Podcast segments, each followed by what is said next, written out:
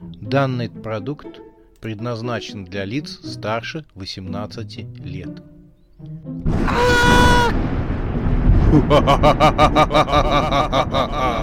Пощекочи, нервишки. Матч Бурдалаков. Глава третья. Дом висельников. Часть третья.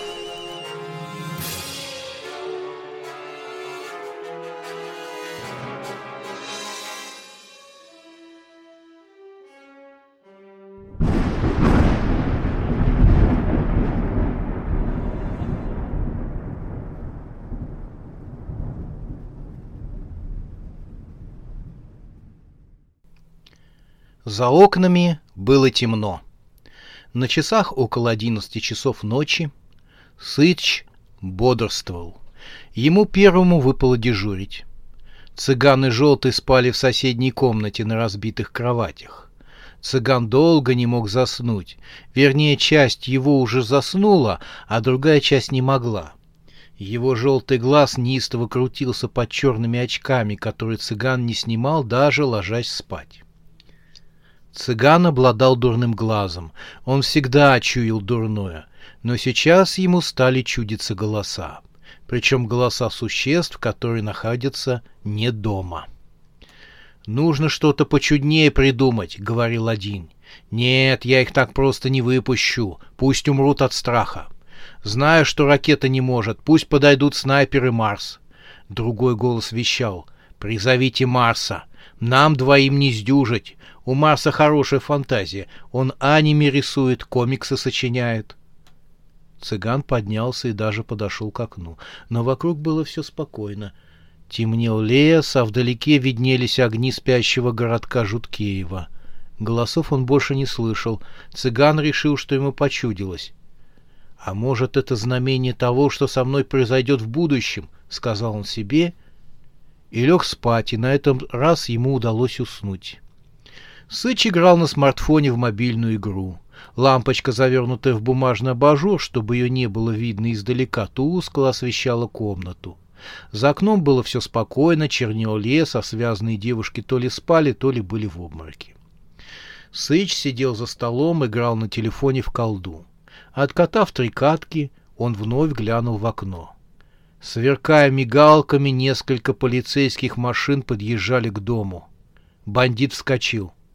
Нужно предупредить сотоварища и бежать отсюда. Он бросился в соседнюю комнату, где спали его подельники, и натолкнулся на молодого парня. Именно его цыган сбил сегодня машиной. Тот подал ему железнодорожный билет со словами «Держи, тебе нужнее». Пробив стену, перед Сычом затормозил трамвай. Дверь распахнулась, и на пороге возник кондуктор. Челюсть отвисла у Сыча. В кондукторе он узнал молодого человека, которому у книжного кафе снес пол головы. Теперь голова частично отросла. Кондуктор замучал, силясь что-то сказать. Сбитый машиной парень перевел.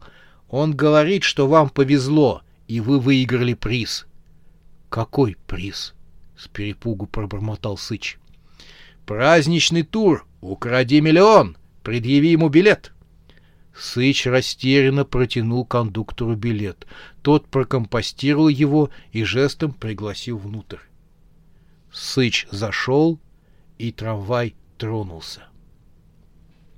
Они двинулись по солнечному городу. Высокие современные здания, дорогие автомашины, модно одетые люди.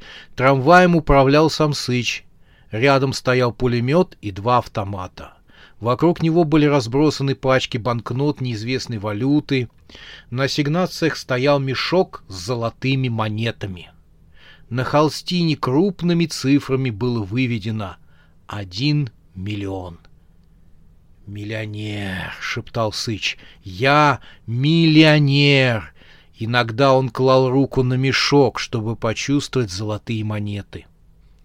Складки на холстине мешка с миллионом дрогнули, обратившись в глаза и крупный рот. «Правильно, наслаждайся!» — коварным голосом сказал мешок с миллионом. Его рту вместо зубов были золотые монеты. Каждое его слово сопровождалось денежным звоном. Он приник к Сычу. Потрясающее чувство, не правда ли, знать, что ты миллионер, зашептал Мешок. Только окружающие не знают этого. Они подозревают, но не знают об этом. Сыч присмотрелся, и правда, все прохожие на улице, водители автомашин, продавщицы из киосков и даже дети из колясок провожали движение трамвая подозрительными взглядами. «Нужно им сказать об этом», — продолжал коварный мешок с золотом. «Они должны знать, что ты миллионер». Сыч засомневался. «Я не знаю, стоит ли. Может, ты меня обманываешь?» Мешок улыбнулся золотой улыбкой. «Я же твой друг, причем дорогой друг, подчеркиваю, очень дорогой друг. Могу ли я тебя обманывать?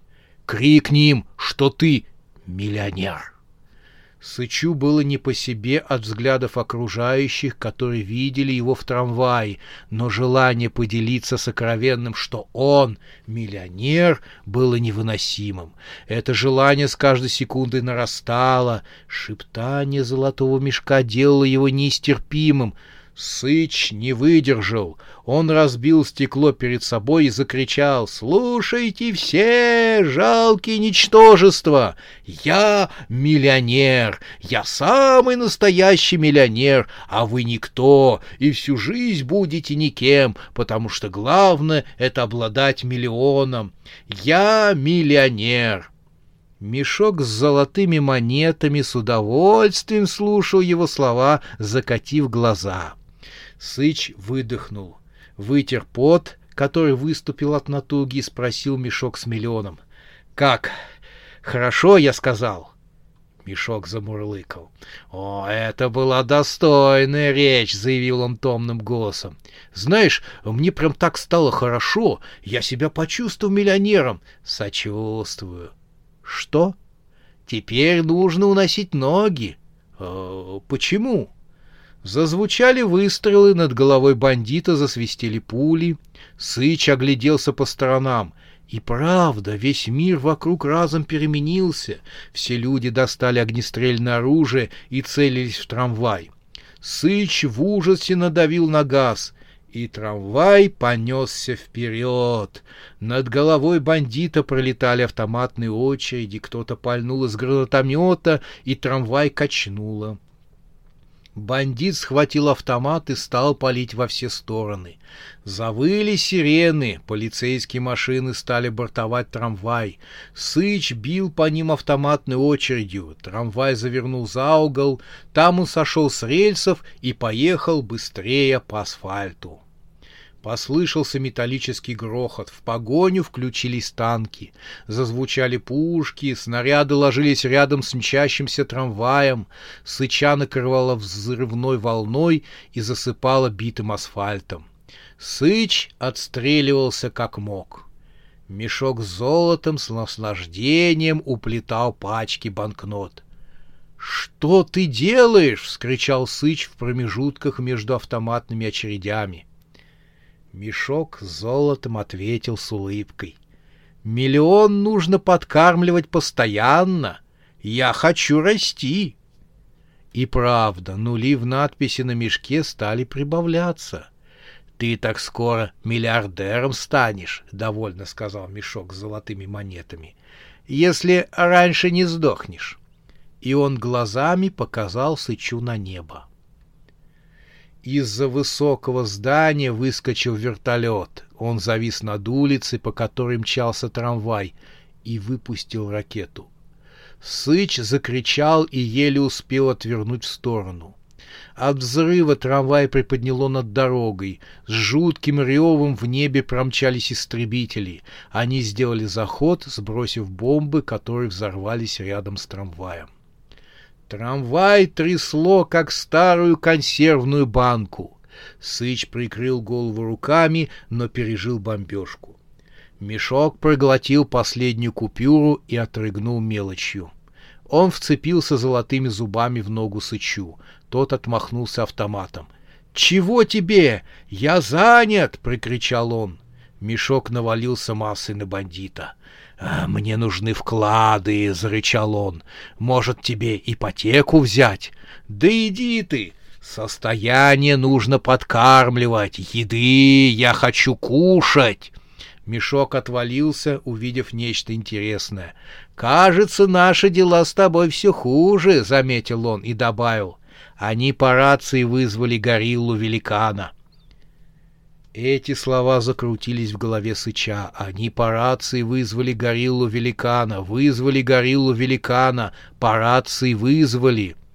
Бандит выглянул в разбитое окно трамвая. Над верхушками высоких зданий маячила мохнатая голова и мощные плечи гигантской гориллы.